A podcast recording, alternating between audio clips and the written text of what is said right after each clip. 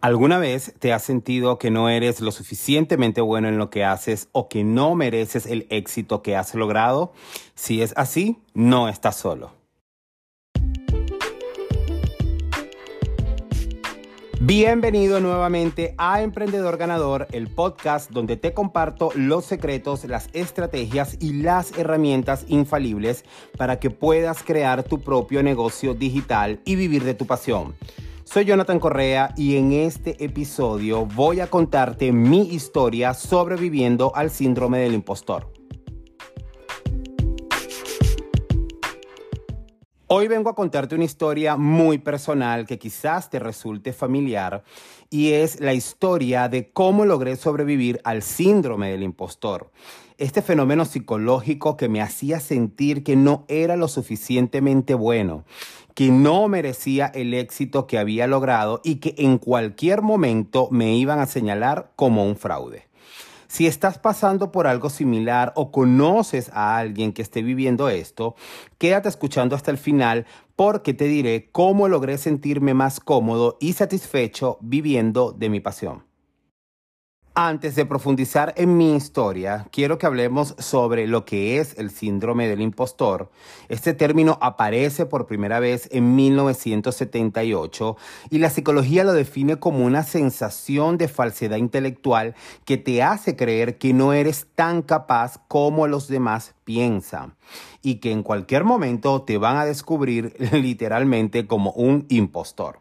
Es como si tuvieras una máscara que oculta tu verdadero yo, que te hace sentir inseguro, ansioso y hasta culpable por tus logros.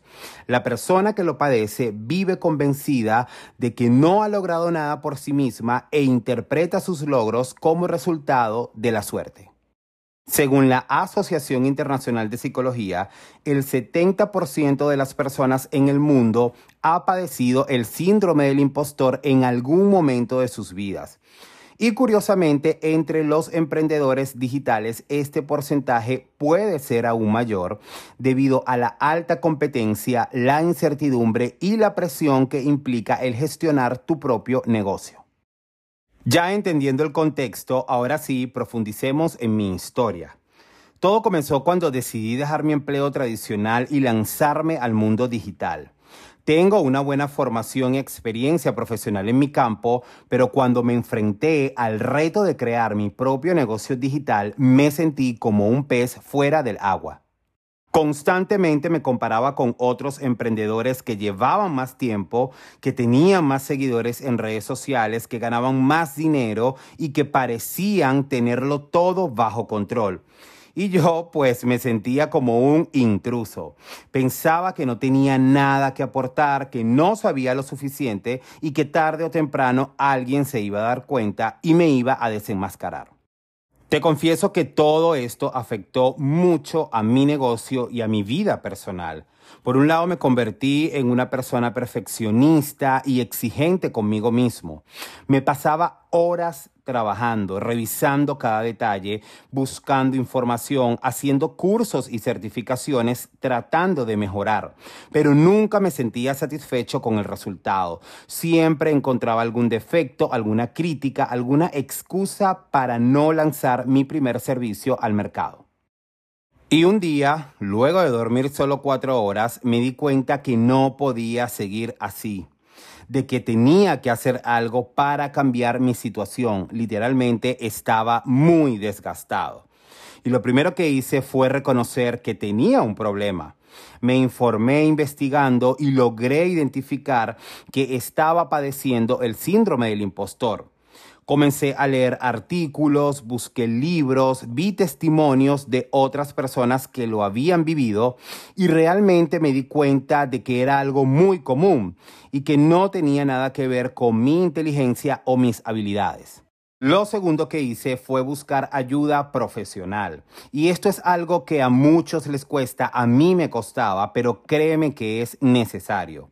Investigué por internet y decidí ir a terapia con un psicólogo que me ayudó a identificar y a cambiar los pensamientos negativos que me generaban el síndrome.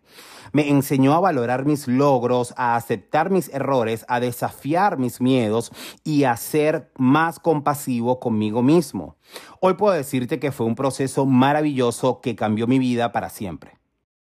Y lo tercero fue rodearme de personas que me apoyaran, me motivaran y me inspiraran decidí unirme a una comunidad de emprendedores digitales donde pude compartir mis dudas, mis desafíos y mis avances.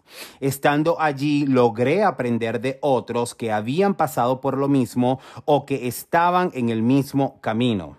Y así paso a paso, día tras día, fui superando el síndrome del impostor, ganando más confianza y sintiéndome más seguro.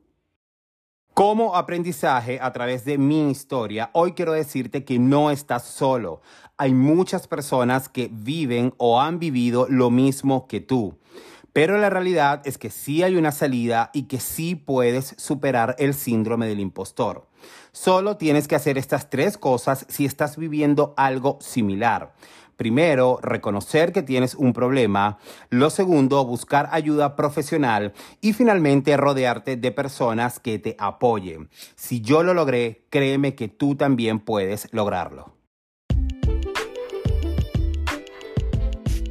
Y de esta forma llegamos al final de este episodio. Gracias por acompañarme una vez más. Recuerda compartirlo con alguien que necesite escucharlo. Y si quieres aprender más sobre emprendimiento digital, te invito a que te suscribas a este podcast, que me dejes tus comentarios, tus preguntas. También que me sigas en redes sociales como soy Jonathan Correa, donde siempre encontrarás más contenido útil para ti. Y pues ya sabes que nos encontramos en el próximo episodio.